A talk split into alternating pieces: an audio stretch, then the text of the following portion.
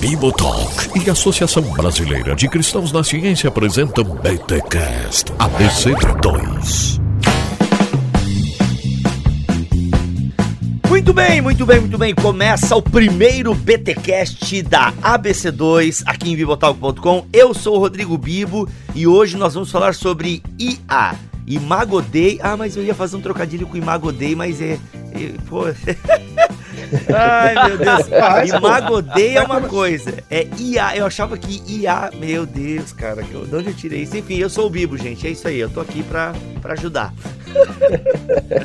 Aqui é o Mac e se você quer uma visão de inteligência artificial boazinha, leia Asimov.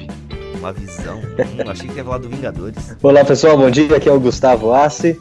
E antes que nós viremos máquinas, vamos bater esse papo rapidinho. Ou antes que, antes que elas atrapalhem o nosso papo, né? Olá pessoal, aqui é o Leopoldo e o artificial de inteligência artificial é real. Eita! Olha aí, gente, estamos aqui para iniciar essas conversas com a ABC2. Nós vamos começar esse assunto, vamos falar sobre inteligência artificial imagem de Deus, é, machine learning, enfim. E aí, galera, as máquinas vão dominar mesmo? É, o que nos torna humanos? Né? Até que ponto? O que, que precisa de mim? Download do cérebro? Vamos virar uma Matrix? Enfim, ou já estamos na Matrix? Brincadeira, acho que essa pergunta não vai ser feita, né? Mas olha só, trouxemos aqui gente fera para falar desse assunto. Mas antes, os recados da BC2, segura aí.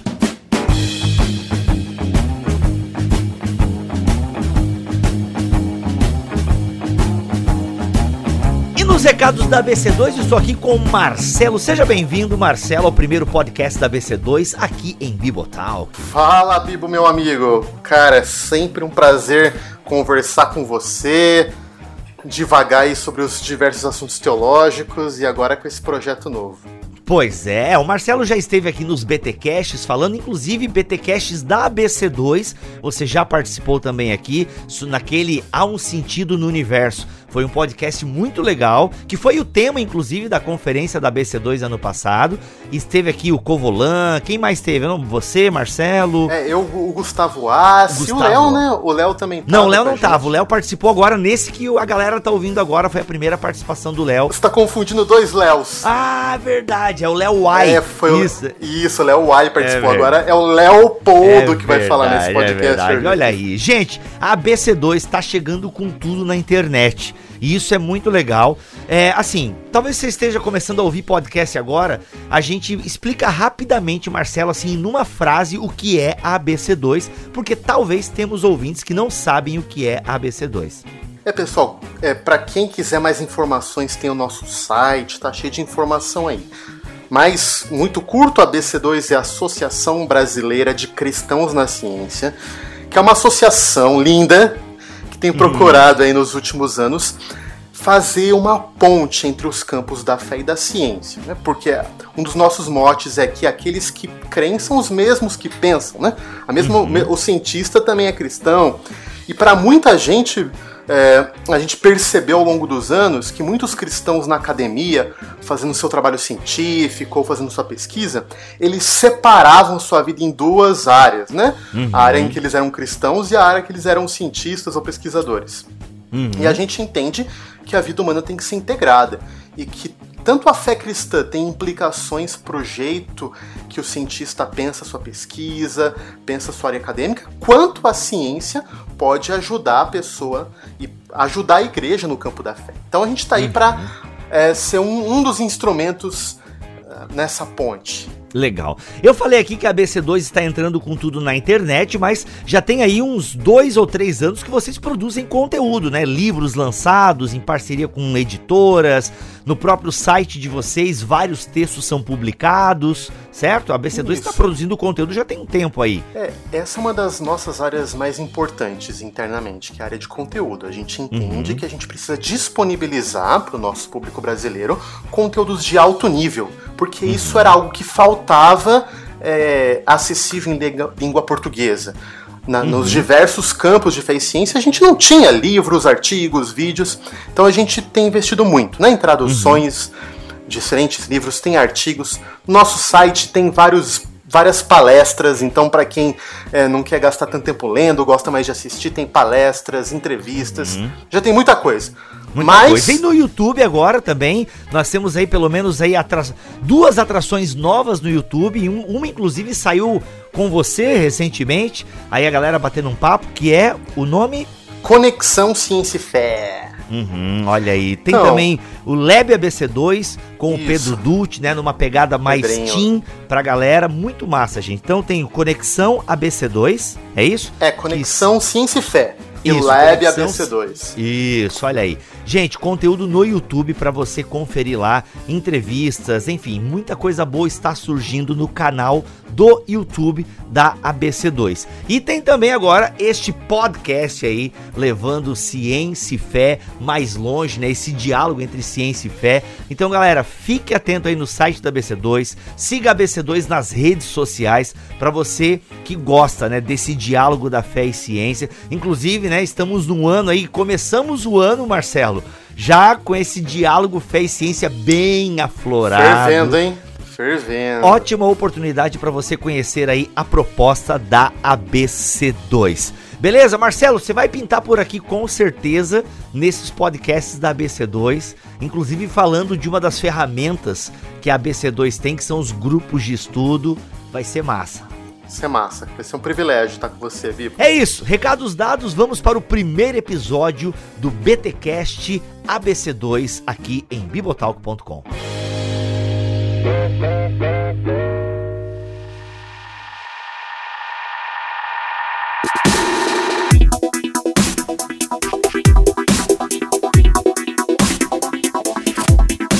Gente, para falar sobre esse assunto, nós trouxemos aqui Leopoldo Teixeira. Diga quem é você, Leopoldo, a sua formação e qual o seu panetone de chocolate preferido da Balduco.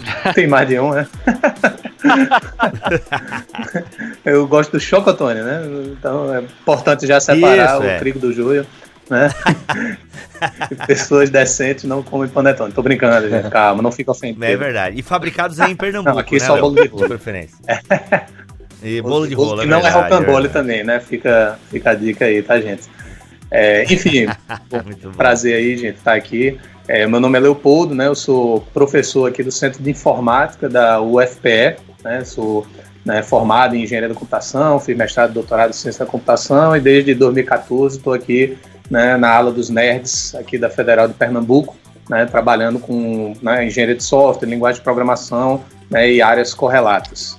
Certo? Também faço parte da Igreja Ponte aqui em Recife, né, uma plantação de igreja que né, também está estabelecida já há quatro anos, certo? E estou né, né, disposto aqui a conversar um pouquinho mais aí sobre essas influências. O Bibo falou muito no futuro, né? Eu acho que não, tá, não temos que ir muito pro futuro, não. Vamos olhar pro presente. Tô mesmo. com medo, tô com medo. ok, Google. Ó, oh, meu celular já abriu aqui. já disparou. Muito bom. E o Gustavo já participou de, de um BTcast antes, mas se apresente aí, Gustavo, porque nós temos novos ouvintes, né? Que vieram através da ABC2. Isso, obrigado, Bibo, pelo convite mais uma vez. Eu sou Gustavo Assi, sou engenheiro, trabalho na área de engenharia naval e aeronáutica e sou professor aqui na Universidade de São Paulo. Um, trabalho junto com a ABC2, Associação Brasileira de Cristãos na Ciência, e gosto muito da área de filosofia da tecnologia. E pensar um pouco, pensar um pouco não, pensar profundamente o que é que a gente tem feito no campo da tecnologia e como que isso muda a nossa vida e o nosso futuro, né? Uh, sou membro da Igreja Presbiteriana Ebenezer aqui em São Paulo, no bairro de Santana, e é um prazer estar aí conversando mais uma vez. Muito bem. E temos aqui o Mac, né, Mac? É isso aí. Mac, pessoal. Mas, Mac, se apresente, porque temos sem, ouvintes. Sem é, não, temos ouvintes novos vindos da BC2 aí. É importante a galera saber que você é um dos maiores editores de podcast aí da Podosfera. E só lembrando, quem está editando esse podcast sou eu. Né? Então não é o Mac, então, ah, mas a edição nem é tudo aquilo. é, porque quem tá editando esse sou eu, tá, gente? Oh, então, eu, para quem não me conhece ainda, eu sou o Mac, faço parte do Ministério Bibotalk. Uh, tenho formação em design pela Univille aqui em Joinville. Gosto muito uh, da área de tecnologia, principalmente inteligência artificial. Uh, eventualmente leio algumas ficções e tal, eh, e alguma coisa também de parte mais técnica.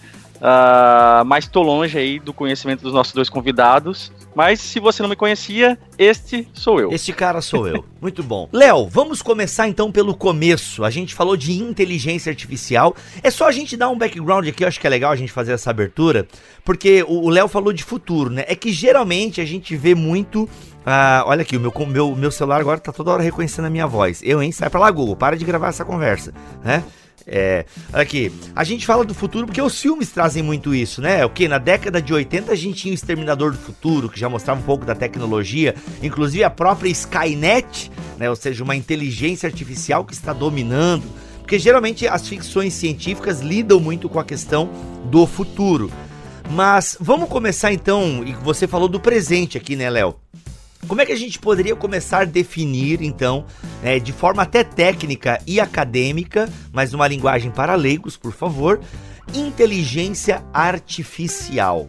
Né? Por que esse nome? Uhum. Enfim, como é que a gente poderia começar a definir? Cara, vamos né, sempre tentar traduzir aí a coisa né, com um linguajar mais é, fácil e acessível, com certeza, certo? Então não se preocupe que a ideia é que a gente sempre né, deixar a coisa em, em português né, natural, certo? Mas, mas a ideia de inteligência artificial, na verdade, assim, eu falei um pouco de presente e futuro, porque isso tem um pouco a ver até com a questão como a gente se relaciona com tecnologia, né? A gente pensa que tecnologia é sempre a, o gadget, né? E a gente não pensa em tecnologia como sendo coisas que já estão no nosso cotidiano, certo? Então a gente está numa transição aí em que inteligência artificial há um hype, né? E a gente ainda não definiu, vou já voltar aqui, estou abrindo só um parênteses, certo? Mas a gente fica sempre preocupado com o futuro sem saber que muito dessas técnicas de inteligência artificial já são corriqueiras do nosso dia a dia, né? Você brincou ainda agora com o OK Google, né? Assistentes virtuais né? Não deixa com o meu celular também, André.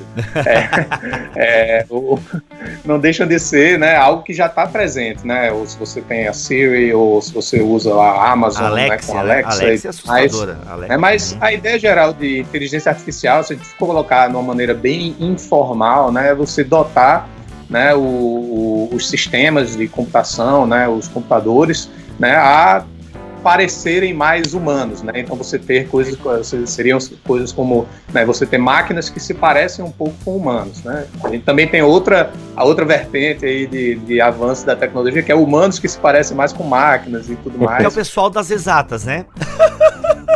Eu não sei o que você está falando. mas, mas assim, de maneira bem primária é realmente assim, né, você ter alguma coisa de inteligência, né, ou de agência né, nas máquinas, né, que geralmente torna-as parecidas com humanos. Né? Então, é, é, reconhecimento de imagens é, são, é uma das áreas principais aí que né, avançou bastante, e aí reconhecimento de padrões, processamento de linguagem, então a gente digita lá um texto no Google Translate, né, e isso é traduzido, né, é, com um certo nível de contexto hoje em dia já é bem melhor e tudo mais, então todas essas técnicas, aí existem várias técnicas para alcançar isso, certo? Mas assim, de forma geral, né, é você ter alguma coisa de né, inteligência aí no sentido de né, aprendizagem, resolução de problemas, certo? Sem necessariamente você ter programado exatamente o que um algoritmo vai fazer, porque assim, na... não, peraí, peraí, liga lá. Tá, mas peraí, é que, é que eu, eu, ia, eu até ia puxar essa pergunta agora.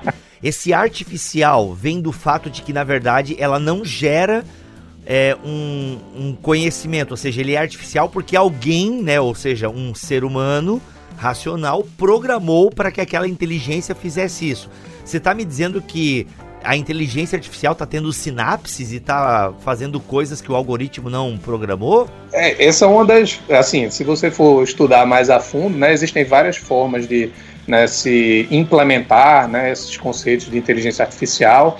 Né, e aí, curiosamente, tem até uma área que é a de redes neurais. Né, então, é você realmente tentar né, é, é, programar algo como um neurônio artificial e tal, mas essa é uma das formas. Né, e aí, na sua né, vertente mais recente, tem a noção de deep learning né, e de redes neurais profundas, né, em que você combina várias. Mas, dando um passo para trás e pegando a pergunta que você acabou de, de fazer, né, a, tradicionalmente a gente entende computadores como né, eles vão rodar algoritmos, e aí, se você né, já foi atrás de o que é programação, algoritmo, você vai ter um monte de instruções lá que normalmente você vai dizer, né, ó, é se é, faz, imprima tal coisa na tela, né? Se né, o valor for maior do que 10, faça isso, né? Ou então, enquanto uhum. tal condição for verdadeira, então enquanto não tem né, nenhuma mensagem nova, né, fique esperando por uma mensagem, algo do tipo assim, né, que a gente programa e realmente tem um conjunto de instruções pré-definidas que o, o, o, normalmente o programa de computador não vai divergir disso, certo?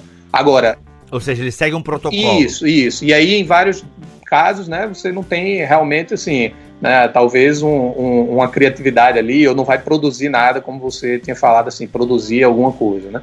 Agora, uhum. vários desses algoritmos de inteligência artificial, eles são algoritmos de aprendizagem, certo? Então, não foi programado necessariamente para, por exemplo, vamos pegar um exemplo bem prático, certo?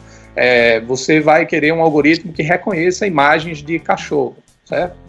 Consiga ver essa imagem tem um cachorro, certo? Assim, isso já tá. Se a gente. Não, não exatamente cachorro, mas, por exemplo, todo mundo tem né, na sua máquina digital ou no seu celular, você vê aquele quadradinho lá que reconhece a, a, o rosto das pessoas, né? Então, isso é bem comum. Então, você tem reconhecimento facial.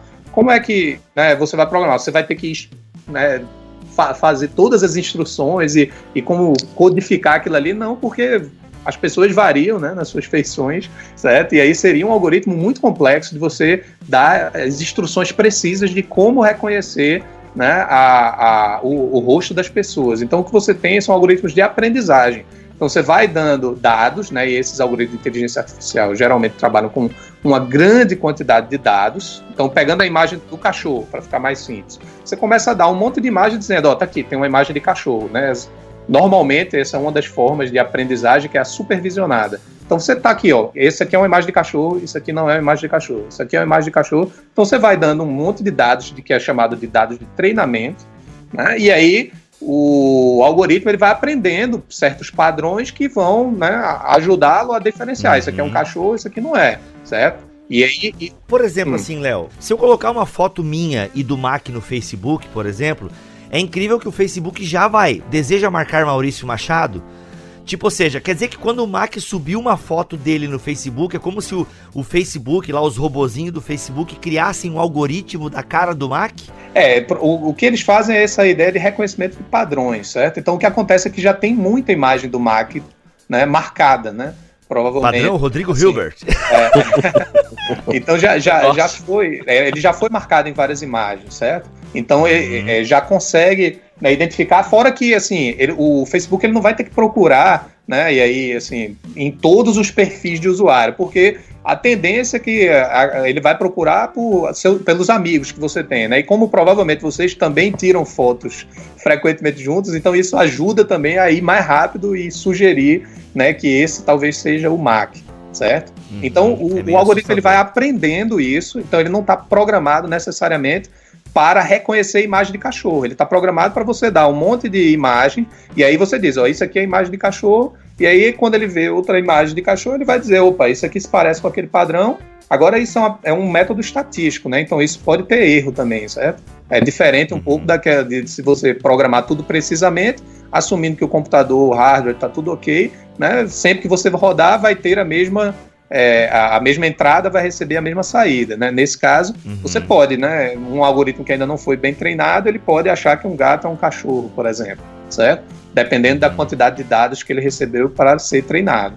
Então, é, e isso, de fato, né, assim, o, o, algoritmo é que vai definindo o que é que ele entende como padrão. Então, ele que vai estabelecer lá, se brincar aí, né, como você falou antes, as sinapses e né, quais são os links aí que vão aí, fica a cargo do, do algoritmo. E aí tem várias formas de você né, estabelecer esses né, links e esses padrões, e, e, aí entra em um bocado de detalhe técnico aí que a gente precisa, uhum. né, talvez, é, enveredar. Né? Mas, a grosso modo, uhum. sim, né, os algoritmos não necessariamente são programados já para fazer aquilo, né? Eles estão programados para aprender a reconhecer padrão, certo? É, é, e aí uhum. de, de, isso tudo depende de que tipo de padrão você quer que seja reconhecido. Aí você vai dar um conjunto de dados é, é daquele padrão.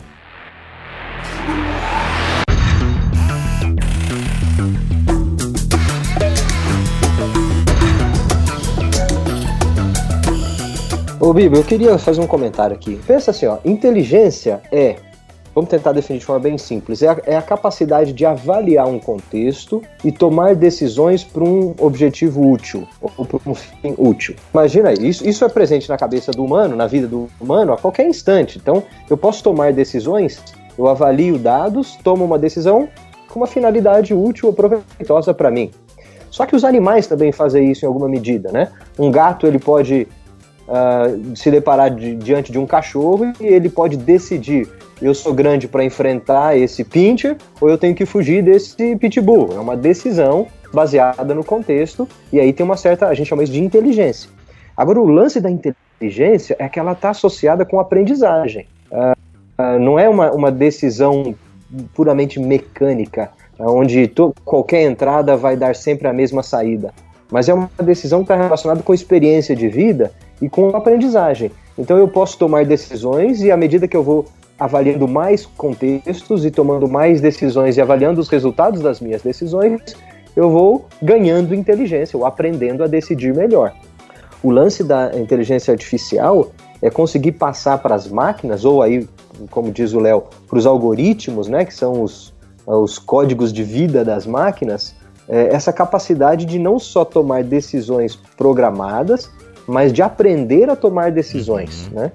E aí que seria a inteligência artificial. Entendi. Uhum, muito bom. Gente, o que, que nós temos hoje, Léo? Tu que tá talvez estudando mais, ou até o Gustavo que também é interessado no assunto. É, o que, que tem hoje, assim, que é mais. É, eu, eu ia usar a palavra assustador porque eu já tenho os filmes na cabeça, né?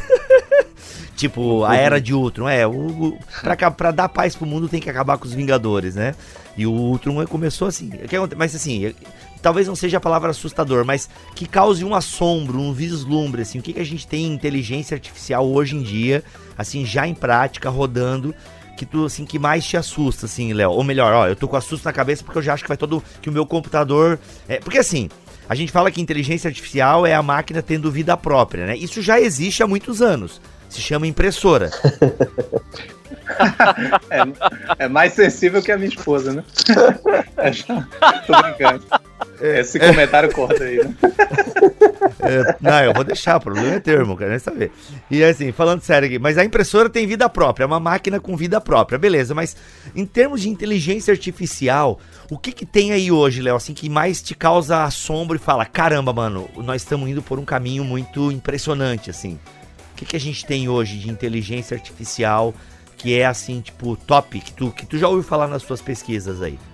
Bom, tem, tem vários. É, como, como já, assim, já tinha falado, né? Tem, tem muita coisa de IA que está no nosso dia a dia. A gente já comentou algumas coisas de rede social, né, de assistentes e tudo mais, certo? Então isso aí, de fato, é, é bem interessante. Um, né, uma coisa que foi bem, acho legal mencionar, porque é um exemplo bem popular, né? E, e era algo tradicionalmente né, dito que ia demorar um certo tempo a se acontecer, né, o computador do Google, né, que venceu o jogador, o campeão mundial daquele jogo chamado Go. É, é um jogo de tabuleiro é, chinês, certo? E uhum. é, eu lembro que né, quando a gente estava né, na graduação ainda, certo? Era é o tipo de coisa que falava, ah, o computador venceu lá o Gary Kasparov, né, o Deep Blue da IBM, né, venceu o campeão de xadrez, mas porque né, foi força bruta, ele tentava todas as possibilidades e via qual era o que dava né, o melhor resultado, que de certa forma era, tem ligação com o que o Gustavo acabou de falar. Né? Então você está explorando as possibilidades, e aí no xadrez ele tentava todos os movimentos possíveis, né, e como o computador era muito potente, conseguia rapidamente é, é, é, calcular isso e encontrar qual era a melhor jogada a se fazer. Esse jogo de tabuleiro ele tem um espaço muito grande de possibilidades. O xadrez ele é mais limitado, as peças você só pode mudar de certa forma né, é, restrita e tal, você não pode mudar como você quiser. E o jogo do tabuleiro Go, né, ele era mais complexo e o pessoal dizia, ó, isso aí é algo que não vai demorar muito tempo para um computador vencer um ser humano, porque precisa de criatividade e tudo mais. E alguns anos atrás, né, a, a, a Google né, comprou uma empresa chamada DeepMind, né? E essa empresa desenvolveu um algoritmo que aprendeu a jogar Go olhando jogos, né? De, de é, gravados, assim, né? Jogos né, que Vendo, é, ou vendo, você tem partidas, né, que foram gravadas, que foram jogadas no computador, e aí eles foram, né, fornecendo isso como dados, né, como eu já tinha falado, Ele aprendeu as estratégias e venceu o campeão mundial, né? Tem um documentário na Netflix, bem interessante, se você for lá e olhar AlphaGo, né? Tem toda a história aí desse, desse cenário, né? O que é interessante, na verdade, é que é, esse algoritmo, né, ele já está obsoleto, certo? Porque eles desenvolveram um novo né, algoritmo que aprendeu sem ter esses dados de jogos que ele observou no YouTube. Ele começou a jogar contra si mesmo.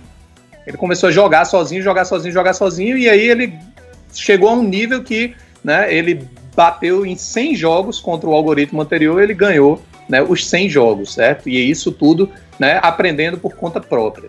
É claro que nesse contexto aqui, antes que você fique desesperado, certo?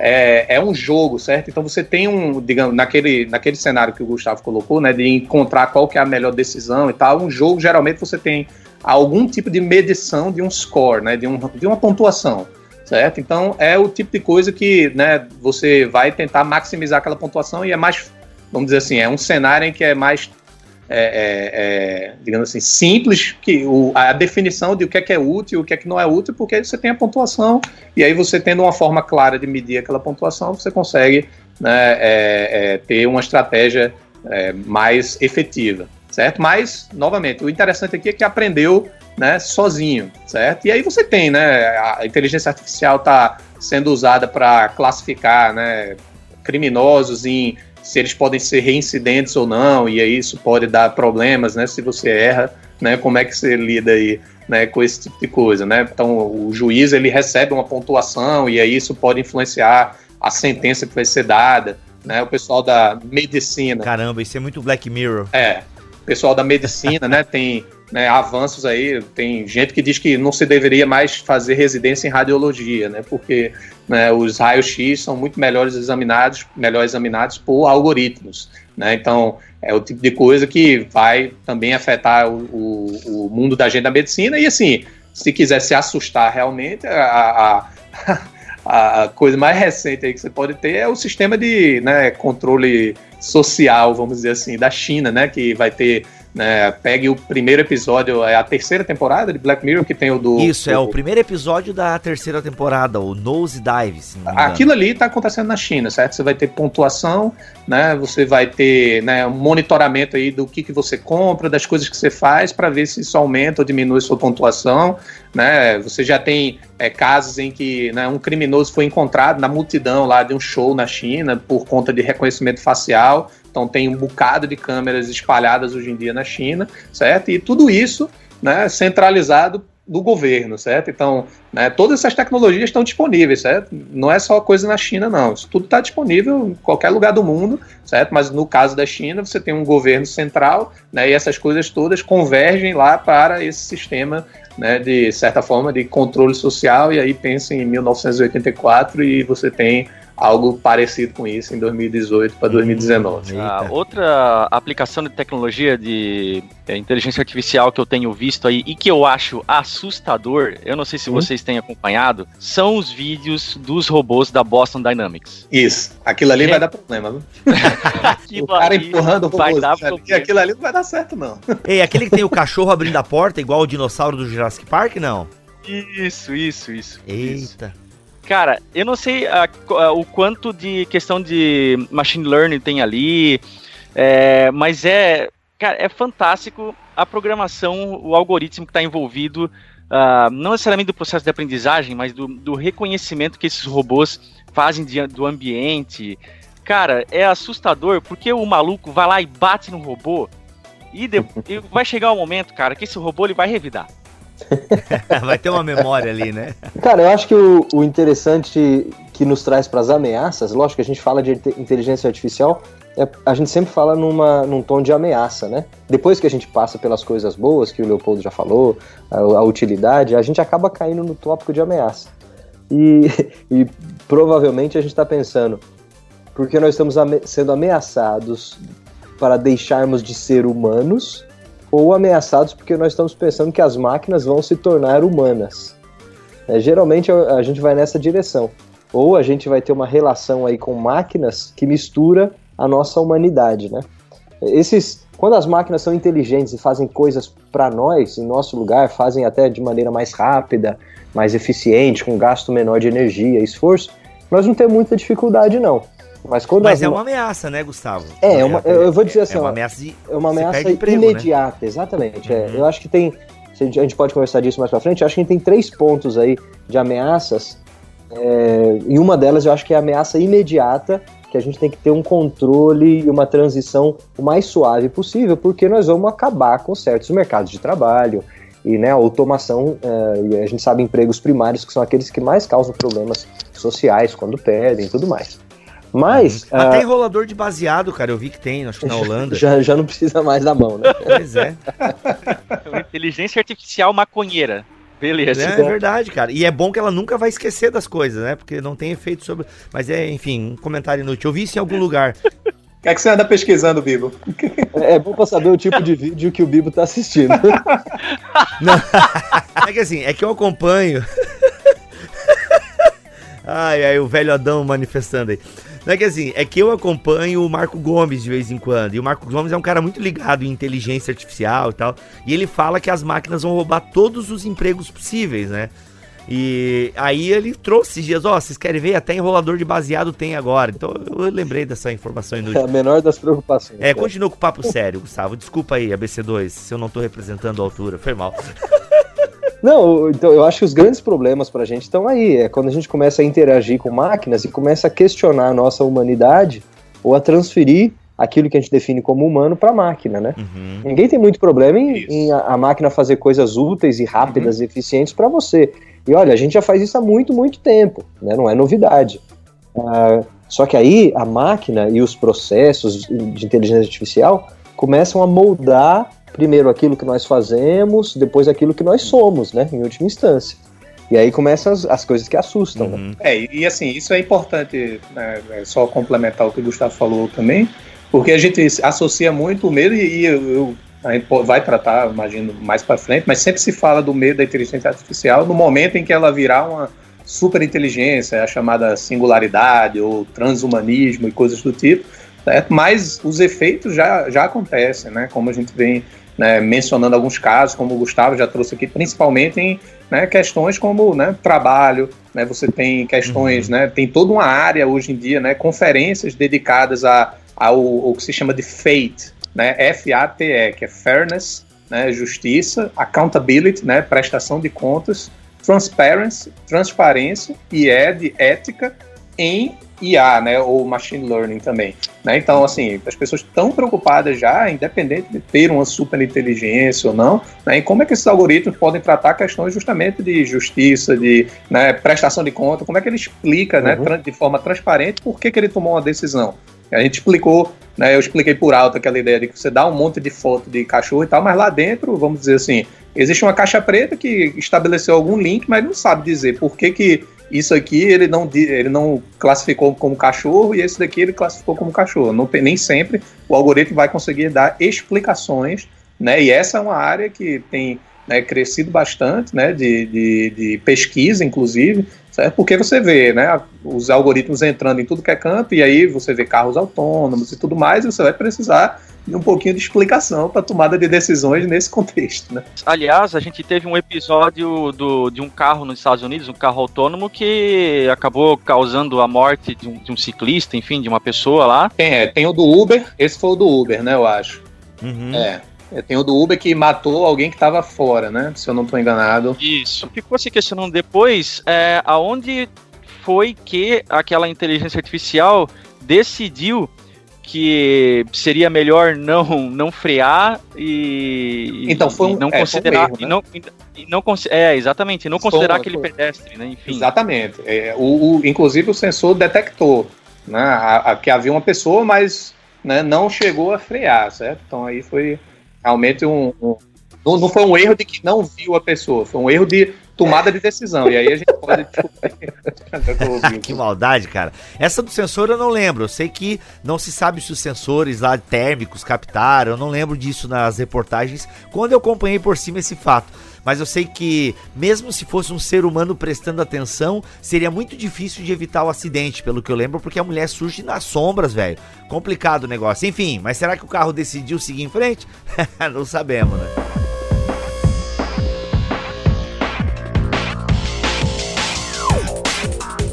A tecnologia ela tem mudado o nosso jeito de ser humano, é, filosoficamente falando, né? Porque a, a, tecnologia tá aí, como você falou, desde muitos anos, desde a energia elétrica. É, aliás, a tecnologia antecede a energia elétrica, uhum. mas eu digo em termos de inteligência artificial, né? Máquinas que ligam e desligam sozinha. Como é que é? A linguagem é uma tecnologia, vamos meio para trás. Isso. Certo? É, justamente. Mas eu digo assim, essa questão de máquinas que ligam e desligam sozinhas, isso já é uma coisa muito antiga, né? Acabou o processo, ela para, enfim. Isso já tem mudado o nosso jeito de ser, a nossa forma de se relacionar, principalmente em aspectos sociais. E, e nesse sentido, a, a, filosofia da tecnologia, é, ou seja, já nós estamos mudando o nosso jeito de pensar, inclusive. Por exemplo, hoje em dia o fato de nós termos um computador, né, o acesso à informação, tudo isso tem nos modificado, né, cara? Então, de alguma forma, essa inteligência, essa tecnologia tem já nos mudado, né? Já é uma, eu diria até em alguns aspectos, uma ameaça bem presente. É, é, você tá, tá coberto de razão, Biba, é isso mesmo. A gente convive com inteligência artificial há muito tempo, mas ela vem tomando patamares aí que agora começam a nos assustar. Porque elas começam, a, é, a inteligência artificial começa a ter características do desenvolvimento humano, né? Ou, da, ou da, de habilidades que nós enxergamos como intrínsecas ou inerentes ao ser humano. E eu vejo assim três áreas de, sei lá, pudesse categorizar de diversas formas, mas três ameaças, o que a gente tem que pensar com uh, cuidado e responsabilidade. E a primeira delas é o que eu chamo de implicações imediatas da inteligência artificial, que está relacionado mais com a rotina, né, com o dia a dia das pessoas, que é o, o que, que o avanço tecnológico vai trazer para perda de trabalho, né? Para mudança de rotina. Uhum. Hoje em dia ninguém mais navega numa cidade grande sem estar com o Waze ligado. Então, uh, onde ele vai fazer você passar, onde ele vai te levar, aquilo que vai aparecer para você comprar na tela do seu computador. Aí isso aumenta o consumismo. A rotina da nossa vida com o celular na mão, a qualquer instante você tem informação de onde estão seus filhos, onde está sua esposa, como é que isso muda o nosso relacionamento entre as pessoas na mesa de jantar. Então, isso é, são implicações imediatas que pa podem passar despercebidas, mas que estão mudando a forma como a gente vive. Né? Num segundo uhum. nível, eu chamaria de ameaças ao que, ao que a gente avalia como controle ou freio do avanço. Então, por exemplo, será que a humanidade deveria propositadamente colocar um freio no avanço tecnológico ou um limite em algumas áreas de inteligência artificial? Por exemplo, tecnologias de inteligência artificial que sejam letais, ou que podem matar o ser humano em algum nível. Lembra do filme Robocop lá da década de 90? Onde você tinha o Robocop, Opa. o robô que deu errado e o não tinha um, um freio moral e ele né, saiu matando todo mundo e precisou do Robocop, que era o Murphy lá, que tinha ainda a mente humana para ter algum julgamento moral. Então, será que a gente pode deixar a tecnologia desenvolver assim sem freio nenhum em todas as áreas. Quando a gente começa a tocar em pessoas artificiais ou esses robôs sociais, como você falou, seja uma, uma acompanhante, uma amante, né, um, ama um robô amante, como naquele filme uh, A Inteligência Artificial mesmo. Uh, e mesmo como é que a inteligência artificial pode mudar alguns atributos da nossa vida, né? Atribuir atributos para gente. Será que muda deve permitir que, muda, que ela mude coisas essenciais do ser humano. Então, aí a, a grande questão por detrás é: colocamos ou não um freio na, no avanço tecnológico? E se põe esse freio, quem põe? Em que nível? Em que limite? São grandes questões que não têm resposta. E por último, aí a, a, seria mais a questão ética, que é a ideia de culpa. Então, no lance do acidente do carro da Google, quem é o culpado? Uh, é, o, é o algoritmo, é a máquina, ou é o programador, o autor do algoritmo, ou o dono da, da Google, da corporação? Hum. Quando você toca privacidade, uh, quem que é o dono da imagem? Quando a imagem cai na Big Data, por exemplo, ela deixa de ser um indivíduo, passa a ser um anônimo, logo não tem culpa mais, ou não tem mais sigilo? Ou ainda existem valores aí éticos maiores. Então, tudo isso são, são três grandes áreas aí que a gente precisa pensar com responsabilidade e o cristão, já que estamos num podcast cristão, o cristão tem muito a falar nessas áreas, porque a responsabilidade dele não é perante só a sociedade, mas é perante Deus. Então ele tem que se colocar responsável por essas áreas de desenvolvimento perante o Deus criador e sustentador de tudo. Daí vem a ideia de julgamento moral, né? Que é o, o grande medo, na minha opinião, grande, a grande ameaça da, da inteligência artificial não é quando as máquinas conseguem ser inteligentes naquela primeira definição que eu dei, de avaliar um contexto e tomar uma decisão útil.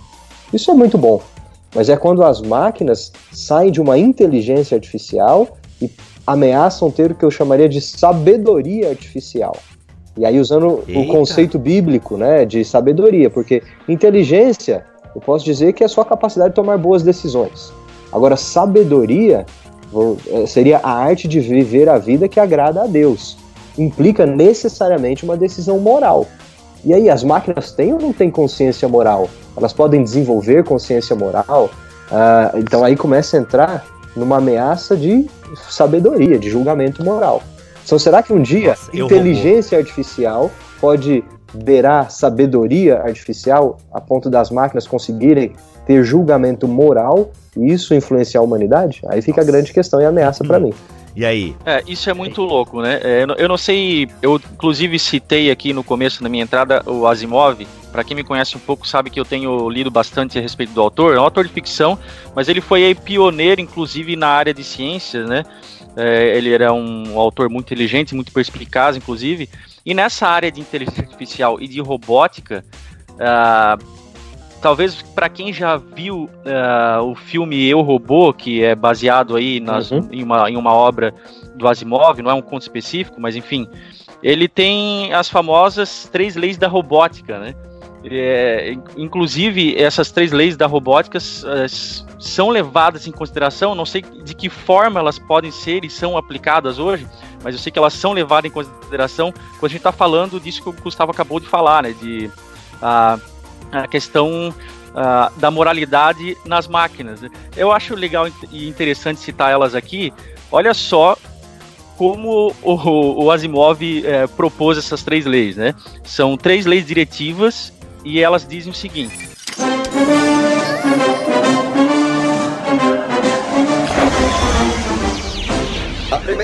Robótica. Um robô não pode ferir um ser humano ou, através da inação, colocar um ser humano em perigo.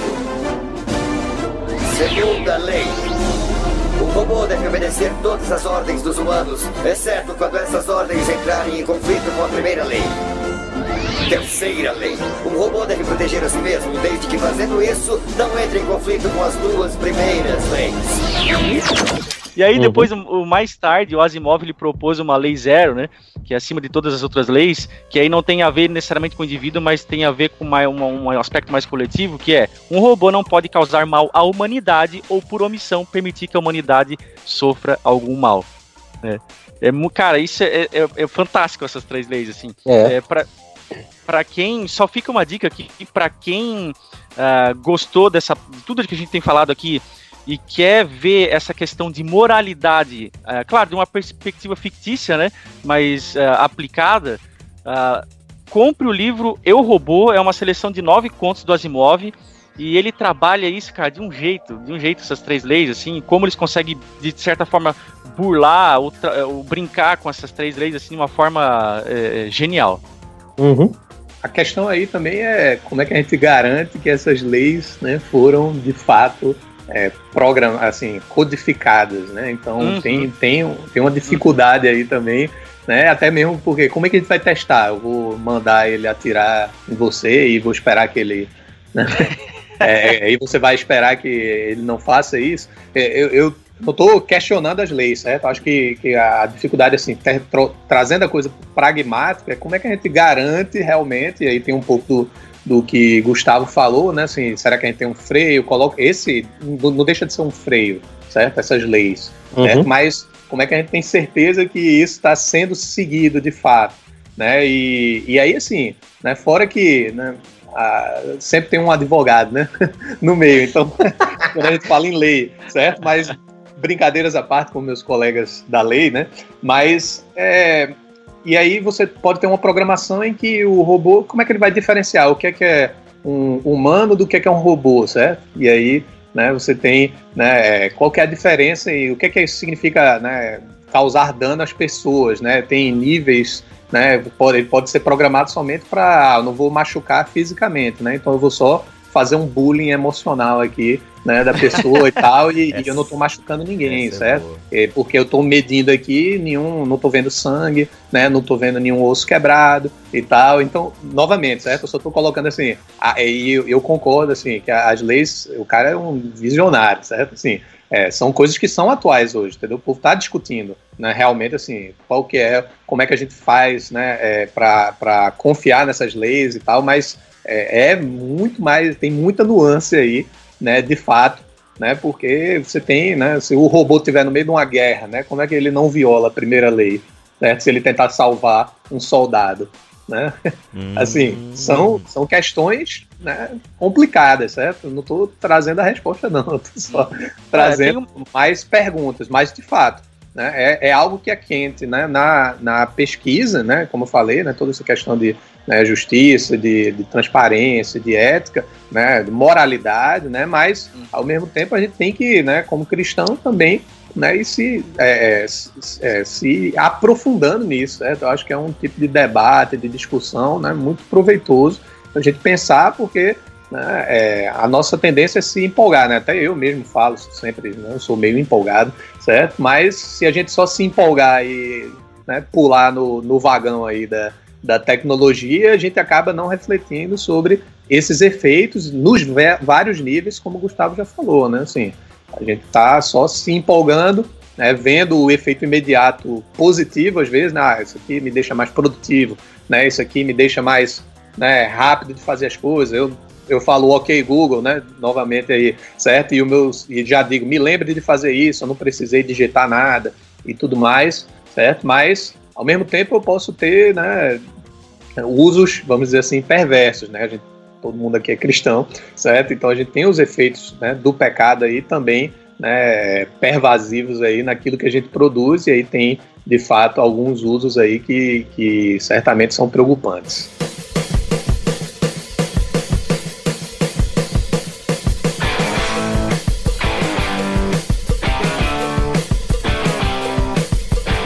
Puxar já então um outro tópico, até para a gente caminhar mais ou menos para o final deste papo, né? Não do assunto, porque o assunto ainda rende muita coisa, mas essa questão aí de a inteligência artificial, né? Criando consciência. É, isso é uma possibilidade, né? Se eu estou entendendo o rumo da conversa aí há uma possibilidade de uma, uma criada de consciência, enfim, de uma criada de consciência ficou, ficou meio estranha essa, essa, essa, essa frase. Pouco, ficou pouco inteligente. É, ficou pouco é, inteligente. pareceu que você tinha uma empregada, né, ou alguma coisa do tipo assim. Ai, meu Deus, enfim. uma criada. Uma criada inteligente, isso. Não, mas essa questão assim né, do desenvolvimento da inteligência artificial e até mesmo a gente brincou aqui com o Robocop, né, na, no remake que teve de uns dois ou três anos atrás, agora não lembro, Uhum. Cara, base, não sei se vocês viram essa adaptação que teve do Robocop. O próprio Murphy, né, do, do filme da década lá do passado, que é década de 90, Robocop. Ele acha que é década Isso, é. eu creio que sim, é. Então. Se não for final de 80. É, enfim, fica. Meu, o que que nos torna humanos, né? Ou seja, Isso, qual é a cara. medida, né? De, a gente tá falando de próteses, né? Graças a Deus a medicina tem crescido pra caramba e tal. Então, tem muita gente. Ah, o próprio Steve Hawking, cara. Meu, alguém me explica aí, ó. Agora eu vou aproveitar que vocês estão aí, porque como é que o Steve Hawking se comunicava, cara? O cara que ele tinha lá, não lembro qual é a, a, doença que ele tinha, que ele ficava todo torto na cadeira lá. Mas o cara falava, irmão. Como é que ele falava? Ele digitava, ele pensava e. Mano, me explica aí, porque essa é uma parada assustadora. Não ele, né? Ele tinha, ele tinha um, um movimento pequeno num músculo que não tinha degenerado, que era embaixo da pálpebra de um olho. Ah, meu Deus. Então ele, ele tinha uma comunicação quase que binária, tipo 1 e 0, e ele ia clicando aquele, aquele músculo que depois foi ficando cada vez mais fraco, virou um movimento do olho, e isso aí ele conseguia compor frases e letras, né, e, e, e escrever. Meu Deus, cara. Mas o tempo que você leva para escrever uma palavra, ele tinha que clicar várias vezes o olho para pegar conceitos e montar estruturas, né? Meu Deus. caramba. Enfim. É. Não, mas, mas... olha, mas esse, esse, ó, esse assunto de transhumanismo que você está tocando, que ou seja, quando que o ser humano deixa de ser ser humano? Uh, ou uhum. o que é uhum. que eu posso incorporar ao meu corpo como próteses, órteses ou até apêndices? Que será que isso ameaça a minha humanidade? Tem um limite? O, Rogo, o Murphy lá do Robocop, ele deixou de ser humano por ter somente uma cabeça presa a um corpo robótico? Então essas uhum. questões transhumanistas, né, o, o ser humano deixando de ser humano, vão ser cada vez mais frequentes no nosso dia a dia, porque a tecnologia que as, dá suporte à vida vem incorporando uh, vem incorporando aí apêndices no, no, ser humano já há um bom tempo. Claro que ninguém tem dúvida, ninguém questiona uh, o benefício de um coração artificial, uh, de, uma, né, de um stent numa veia, de um, de um, implante dentário, de um marca-passo. São todas próteses biônicas que têm finalidade, que ninguém julga que estão, que estão deixando o ser humano menos humano, né? Agora, uhum. tem, por exemplo, lembra de Black Mirror de novo? Quando você começa Sim. a ter uh, uh, adaptações que aumentam a sua percepção do ambiente, ou mais do que os seus cinco sentidos, ou você ah, tá começa... tendo isso com o olho, não tá tendo uns olhos biônicos aí, É, você pode enxergar no ultravioleta, né? Você pode enxergar em infravermelho, você pode ter um senso de audição aguçado para não, não porque você tenha sido surdo antes, mas para que você tenha um ganho, uma vantagem sobre o padrão normal da humanidade, vamos dizer assim. Aí você já tem questões éticas profundas, uh, que aí não é mais a correção de um defeito, né, ou de uma deficiência, ou de um acidente, por exemplo, mas é um ganho em relação àquilo que seria normal. Agora, será que isso de fato é um ganho? É uma vantagem? Pode ser uma vantagem técnica no momento, mas será que isso não, não é uma perda para o que define o ser, para o que se define ser o ser humano, né? Uhum. Então, esse lance de transhumanismo, cara, é o ser humano ficando cada vez mais máquina em um certo sentido, é, uhum. é arriscado. Então, uma coisinha à toa que a gente pensa, nem pensa no dia a dia, é o lance do nosso celular, do smartphone. Hum. Provavelmente tem coisas que você faz hoje que você depende do seu smartphone, que você não consegue mais fazer sem ele. Uhum. A minha agenda hoje, se eu perder o meu smartphone, eu não sei o que, que eu faço no dia a dia. Eu dependo da agenda dele. Uhum, né? Uhum. Ah, se eu vou sair daqui para ir num bairro da cidade, eu preciso do Waze, senão eu não chego lá. Não é questão de eu chego mais tarde, às vezes eu nem chego. Tem gente que aprende a dirigir hoje com 18 anos e aprende a dirigir com o celular no console do carro, senão ele não dirige mais. Uhum, uhum. Pensa num casal de, de adolescentes.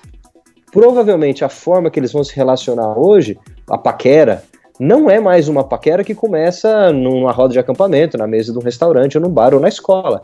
Ela vai ter começado na rede social. Que tem um nome, então, começa pô, com T, inclusive. Então. essa, essa é pra pular a paquera. Né? Essa é pra pular. Daí. Até porque é paquera. É, direto, é, esse termo paquera aí, Deus Paquera já ficou no século passado. É, cara. Eu não sei a nem A palavra paquera eles nem sabem o que, Hoje é. Hoje em dia deu match, irmão. Deu match. Pois é, cara. É o broto, é o broto. É o brotinho. Nossa. Agora, olha só, mas isso tá mudando a forma como nós nos relacionamos, cara. Relacionamento afetivo. Uhum, entendeu? Uhum. Então, de um certo modo, é um apêndice externo ao seu corpo, mas isso tá se tá fazendo com que isso seja necessário para sua vida. Uhum. Isso é transhumanismo, né? Então são questões assim muito profundas. E daí, esse, esse ser humano com, com próteses ou com próteses biônicas, ele deixou de ser ser humano? Quando que ele deixa? Uhum. O, o, que define a sua humanidade? Aí são questões teológicas muito profundas que estão relacionadas com como se abriu lá com a imagem de Deus, né, cara? Uhum, uhum. E agora, agora pensa no inverso, quer ver? Inverte a questão. As máquinas que estão ficando cada vez mais humanas, ou os humanoides, será que algum dia nós precisamos temer que essas máquinas se tornarão de fato humanas? Será que é só a consciência que define? Ter algum nível de consciência suficiente para definir humanidade numa máquina? Daí eu já vi, eu já vi gente, cara, é, fazendo perguntas assim, claro que é, são válidas como perguntas, mas são especulações bem distantes. Será que eu vou ter que evangelizar máquinas? Se eu considerar que máquinas são humanas, eu vou ter que pregar o evangelho para máquina? Agora, por exemplo, teve um, um, caso que eu li esses dias. Se você pedir para Siri ou para Alexia fazer uma oração para você, Alexia, ora para mim porque eu tô doente, eu preciso de uma oração. E a Alexia, hoje em dia ela não faz, não está programada para isso. Mas se um dia o seu aplicativo fizer uma oração por você. Essa é uma oração válida. Caraca, mano. Ah, Deus escuta As isso? clamam, né? As teclas Acho exato, clamam. entendeu a ideia? Agora, olha, parece piada, mas olha, olha no passado, cara. Eu tinha, eu tinha uma- um, um amigo distante, que ele era um desses católicos nominais, e ele queria rezar o terço lá só por, só por desencargo de consciência, né? E aí o que, que ele Nossa. fez? Ele botou o Cid Moreira em loop, rezando vários Pai Nossos lá na gravação da Bíblia para rezar o terço para ele. E ele ficava ouvindo aquele terço. Mas de certa medida, será que terceirizar a espiritualidade para uma máquina não é uma ameaça que vai chegando aí perto da gente? Pensando então na, na- nas máquinas se tornando mais humanas? É, e todo o processo do avanço tecnológico é, é uma terceirização, no fim das contas, assim, em vários casos, né? Isso, a gente está terceirizando o, o, o saber se navegar, né? Como você falou do Waze, eu estou terceirizando né, os números de telefone que estão lá no meu telefone, para não precisar decorar e tal. Mas em vários casos a gente está terceirizando coisas que, que fazem parte da nossa humanidade, né? O Bibo brincou aí com um aplicativo que começa com TIM e termina com D, né? Mas assim, a gente está Uhum, terceirizando uhum. todo o trabalho, né? De, de conhecer uma pessoa, de paquerar, né?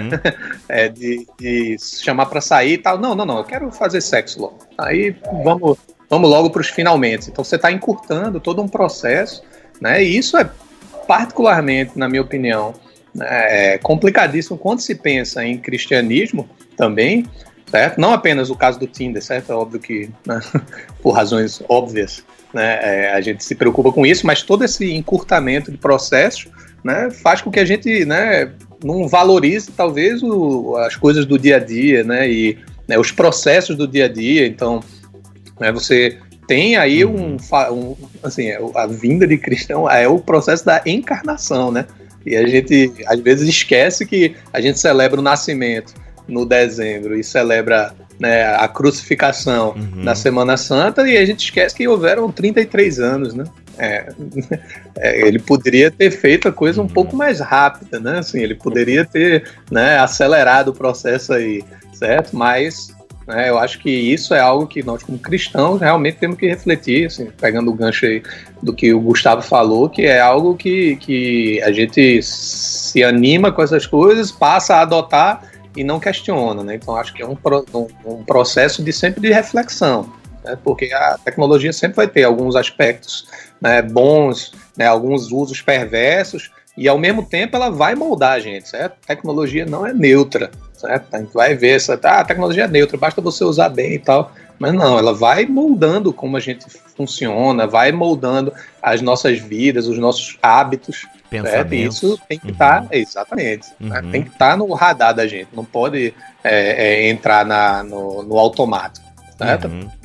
É, aí pra, a pergunta final, assim, gente a- encerrar o nosso assunto aqui, né? Esse papo, porque como eu disse, o assunto tá bem longe de terminar. Mas então o que nos torna humanos? Seria uma questão biológica, então? Porque um, um espermatozoide encontrou um óvulo, fecundou, isso é a humanidade? A gente. Mas daí eu, não- eu estaria redu- reduzindo o ser humano a Isso. questões biológicas, né?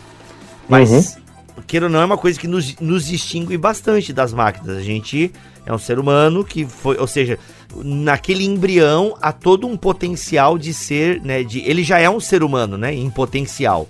Que é o que, inclusive, como nós cristãos, muitas vezes se posicionamos contra o aborto, né? Porque para nós, o embrião, ele é. ele Na verdade, não é que ele vai se tornar um homem ou uma mulher, ele já é.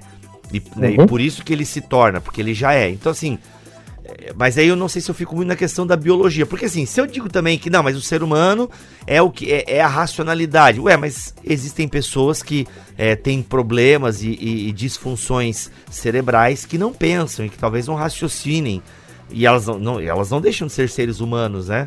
Então, no fundo, a gente tem uma questão filosófica bem complexa, né? Do que é o ser humano, que até a gente tem aí, né? Essa questão. Tem até um. um- vai ter um BTcast da, da BC2 tratando um pouco sobre isso, mas é uma pergunta que abriu cara, porque daí como você inverteu a pergunta, né, Gustavo? Tipo, Uhum, tá aí o que uhum, torna? é. Uma máquina pode vir a se tornar humano? É, a própria noção de inteligência aí não é suficiente, como você já falou, né? E até porque a gente vê isso na máquina, certo?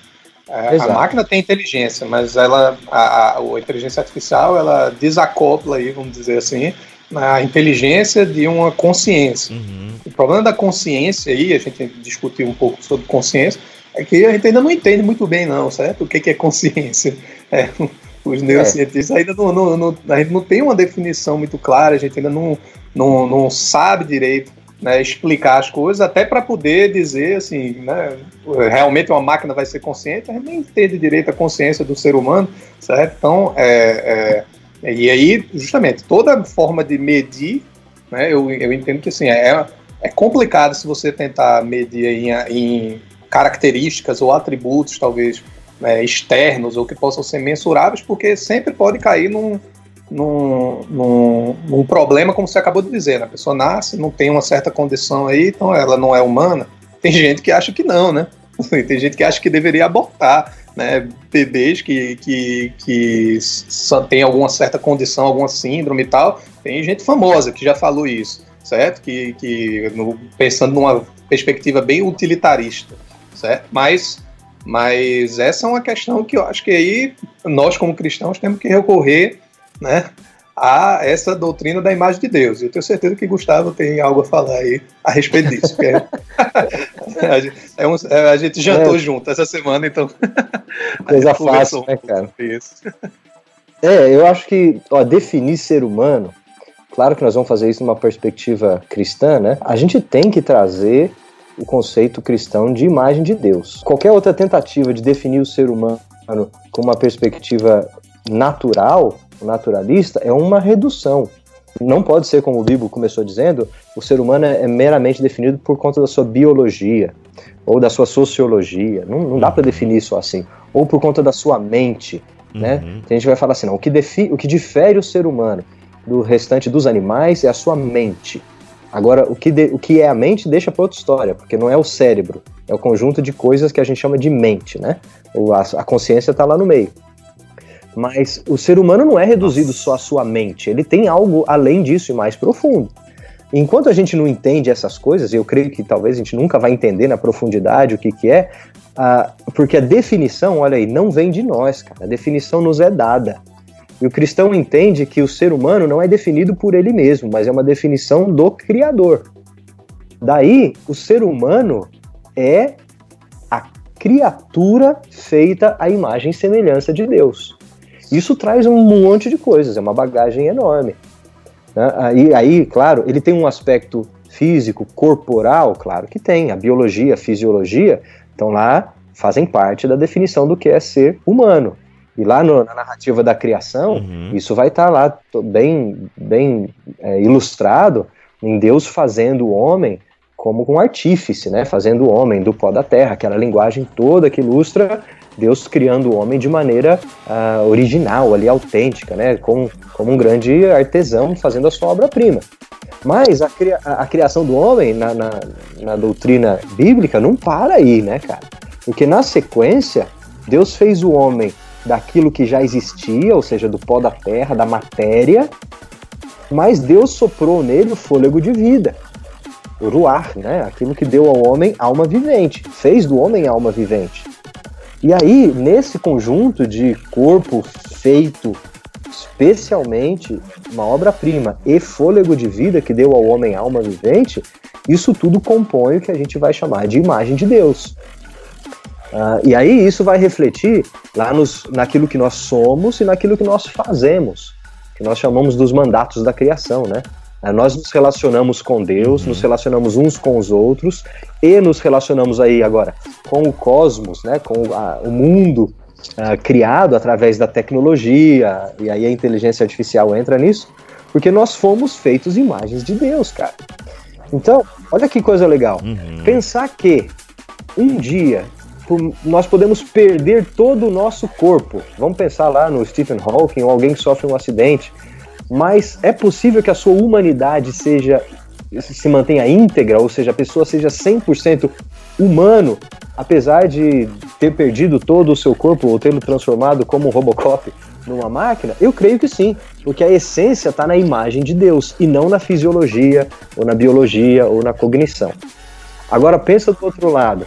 É uhum. É possível uma máquina adquirir uh, características humanas, ou um humanoide, características humanas, fisiológicas, vai saber algum dia, biológicas, indo para o lado da biotecnologia, não sei, como no Westworld lá, né? Na, na série. Aquela, oh, aquela é punk. Nossa. O próprio Andrew do Homem Bicentenário, né? Exato, o próprio Andrew, né? Uh, mas eh, pensa numa máquina, então, vindo pelo outro lado, se aproximando do que a gente define como humano. Tá, ela chegaria um dia a ser ser humano no sentido bíblico? Eu creio que não, porque faltaria nela o quê? Imagem de Deus. Aí você vai perguntar assim, pô, e a imagem de Deus não pode ser criada numa máquina, não pode ser transferida? Eu, Gustavo, eu acho que não, cara. Não é um gene? Imagem de Deus é alguma coisa conferida pelo Criador no ser humano.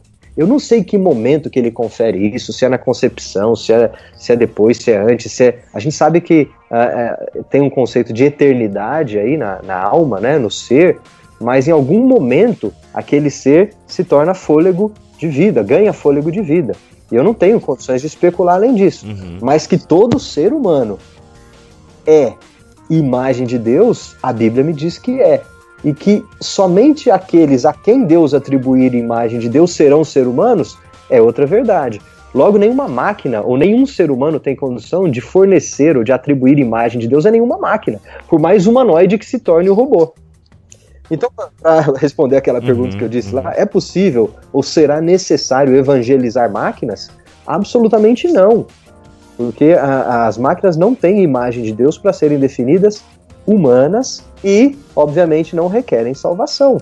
A não ser que tivesse uma nova encarnação do Cristo e ele se fizesse máquina, né? O verbo se fez silício, né? é, é, isso ia pressupor uma queda das máquinas, né?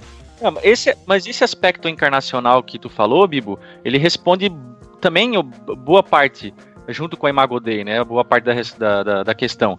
Uh, porque apesar de que alguém poderia dizer, ah, mas não existia máquina na época de Cristo, não tinha como Cristo se encarnar em máquina. Bom, não existia do jeito que a gente está pensando aqui, uh, né? Um, um, robô a lá Robocop, um Exterminador do Futuro, ou seja lá o que for. Uh, mas, se a gente for extrapolar a questão aqui, Cristo poderia ter encarnado em outra coisa, que não fosse ser humano existente na época. Né? Eu sei que sou um pouco ridículo e até piegas, mas possibilidade por possibilidade, isso existia. Mas não. Ah, ele podia até vir num corpo espiritual, Sim. né? E aí, galera, beleza? Pois é, mas, mas ele veio para redimir a humanidade, que é isso. o ápice da criação e imagem de Deus, né? Uhum. O, o, objeto ali é muito importante. Deus não, Deus veio, Cristo, perdão, veio para redimir de fato toda a criação, mas através da redenção do ser humano. Por isso que hoje nós somos uhum. salvos em Cristo, mas estamos somos contribuintes de um processo de redenção da criação, né? E claro, aí, aí tem tudo a ver com o nosso papo, porque se nós somos uh, seres humanos redimidos, a nossa responsabilidade perante o Criador nos faz redimir a criação. Pô, a inteligência artificial vai nessa direção. Nós não podemos deixar uhum. o ser humano fazer qualquer coisa sem responsabilidade, seja no campo da inteligência artificial, Uh, porque isso seria uma irresponsabilidade dos, de nós agentes enquanto redentores do mundo onde fomos colocados. É, e, e assim, além dessa, né, toda a doutrina da imagem de Deus, né, o, a gente falou, brincou um pouco, né, o que que dá medo, dá medo na inteligência artificial e, gente, se a gente é cristão, certo? Não tem que ter medo, né, de inteligência artificial. Se a gente é cristão, a gente acredita que Deus está no controle, certo? Da, da, da, da, do curso da história, certo? Então não há motivo né, na minha opinião, né, mera opinião, certo? Para a gente ter medo né, do que pode vir, né, no sentido macro da coisa, certo? Assim, a gente tem uma perspectiva de esperança, a gente tem né, um, um, uma perspectiva um pouco mais né, longeva, talvez, do que né, as outras visões né, de mundo, mas né, eu acho que o principal é que, é claro, né, dá um medinho, certo? Mas a gente não pode é, se desesperar e ficar puxando os cabelos e achar, oh meu Deus, o que, que vai acontecer né, com essa inteligência artificial que vai dominar o mundo e tal, só dominar, é porque Deus permitiu. É, se você trabalha com radiologia. Já era. não, aí você só não tem, você tem que estar preocupado é como é que você vai garantir o seu sustento. É, não. Mas, e, e nós professores, é... nós professores seremos os próximos, viu? Ai, ai, ai. Não, aí tem que, não, aí tem eu sou charme. Amigo, eu sou amigo do, dos computadores. Olha então aí, eu, aí a gente tá salvo, né? tem que ter o nosso charme. Eu tenho um trato já. Eu tenho um trato já com eles. você, você, faz, você acaricia o seu computador, né? E fala, ó, oh, amigão, é, amigão, é, ok. Eu não fico chutando robô, não, feito o pessoal da Boston Dynamics. Vai começar o, o expurgo por eles. Olha aí, muito bom.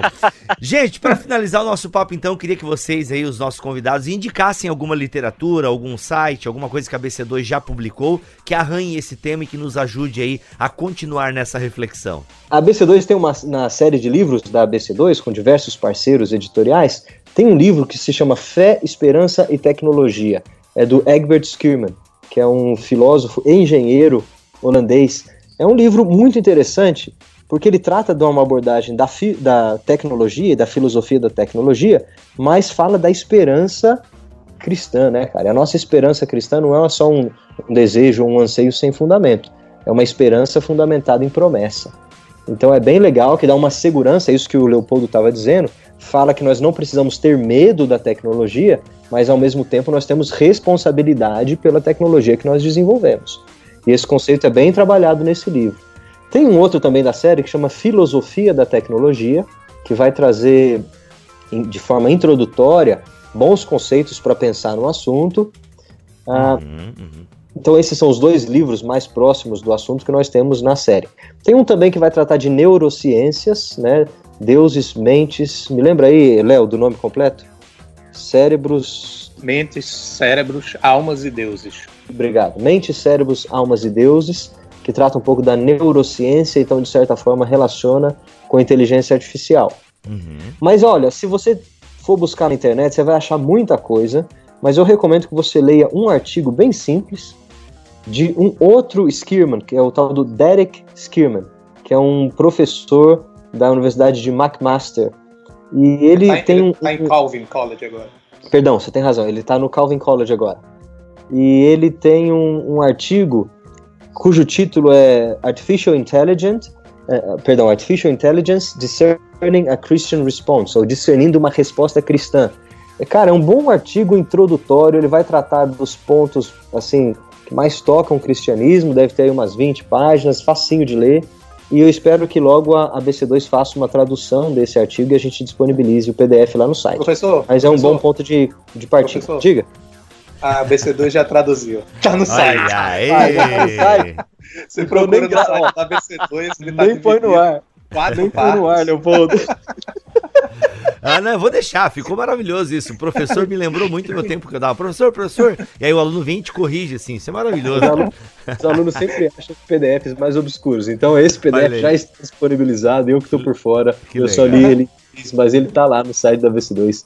O link é um bom, vai estar tá aqui. Bom uhum. Muito tá bom? bom, gente, muito bom. E aí, Léo, o que, que você recomenda para nós? O Gustavo já cobriu aí né, boa parte dos recursos da ABC2, né, que têm sido produzidos. Eu vou dar uma recomendação já, mas ainda não. Uhum. Né? A gente né, tem realizado nos últimos dois anos né, um, um, um, um, que a gente chamou de Fórum de Tecnologia. Né? né? Na verdade, né, é, começou com né, juntando alguns professores que envolvidos em engenharia e tecnologia, computação, etc., né, lá em São Paulo, né, para a gente discutir né, algumas né, perspectivas cristãs né, para né, o futuro da tecnologia, o que, é que a gente achava importante e tudo mais.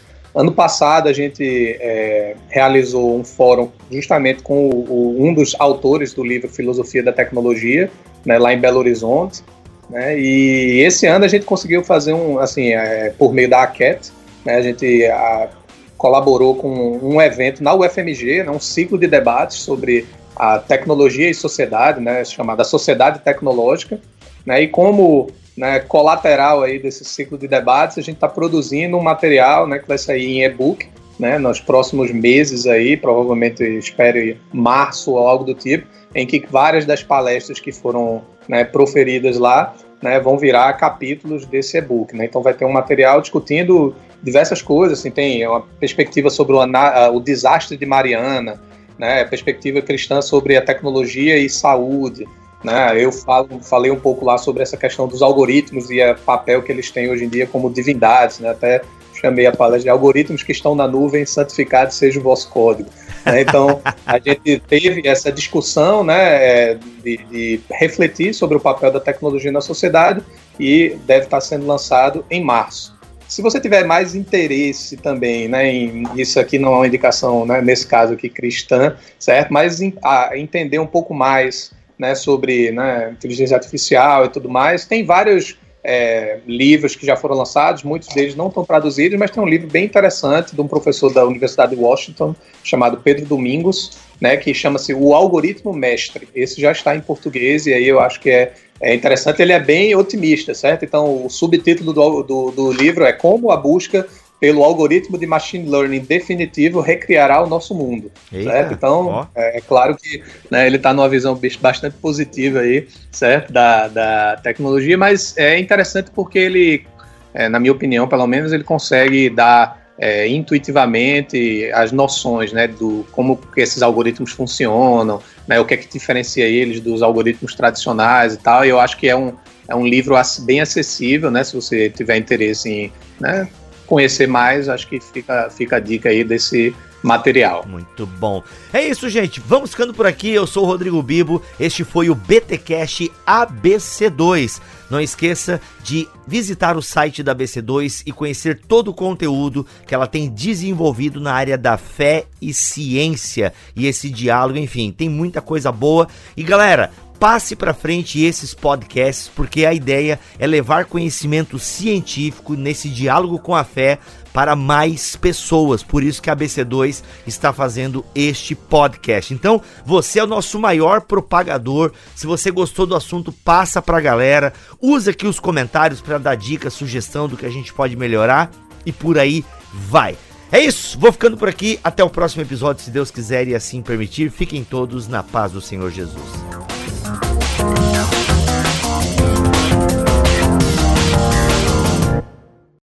Este podcast foi editado por Bibotalk Produções.